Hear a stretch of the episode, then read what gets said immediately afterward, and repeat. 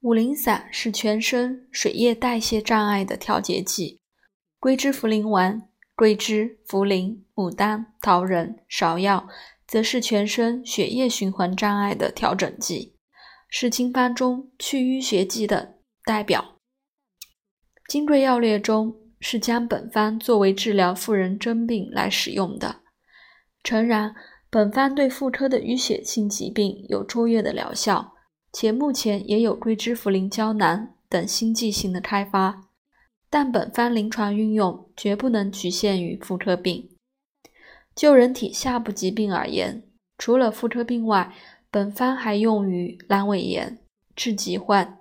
前列腺炎、睾丸疾患、精囊炎、下肢静脉血栓、下肢溃疡等。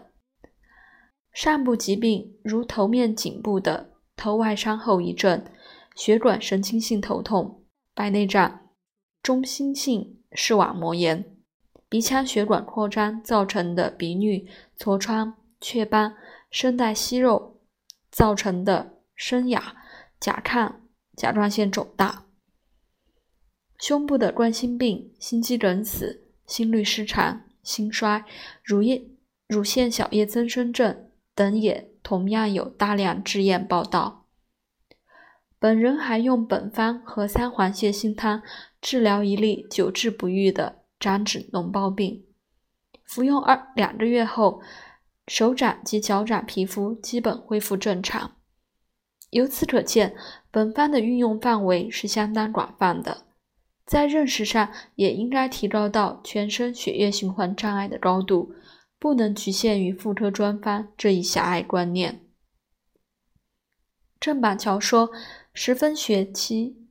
要丢三，各有灵秀，各自叹，说的就是继承与创新的关系。经方的学习为了运用，经方的继承为了创新。发中景所谓术，管中景所谓达，这正是经方研究的上乘境界。桂枝茯苓丸运用范围是全身性的，但所治的病变部位又是局部性的。本人常以少腹部的压痛为着眼点，压痛的表现可能与盆腔及下肢血液循环障碍有关。这种血液循环障碍既可以是血管性的，有血管的狭窄缺血，如冠心病等血管硬化；有血管的阻塞不通，如下肢静脉血栓等；也可以是血液性的，有血流速度缓慢所致的淤血。如盆腔血综合症，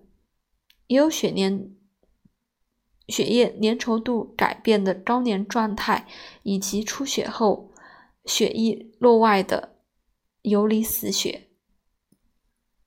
桂枝茯苓丸所主的血血液循环障碍，其病变的特点是多为增生性、包块性，如前列腺增生、子宫肌瘤的包块，这些即是症的特点。既为包块性、实质性，则病变又非短期所成，多为慢性病，故以丸剂缓图。为了帮助对上述观点的进一步认识，对桂枝茯苓丸方中补胃药可做如下理解：即桂枝扩张动脉，芍药扩张静脉，并与桃仁、丹皮改善血粘度，血先。血行不利，则病变处必有水肿，故以茯苓利水，以利血行。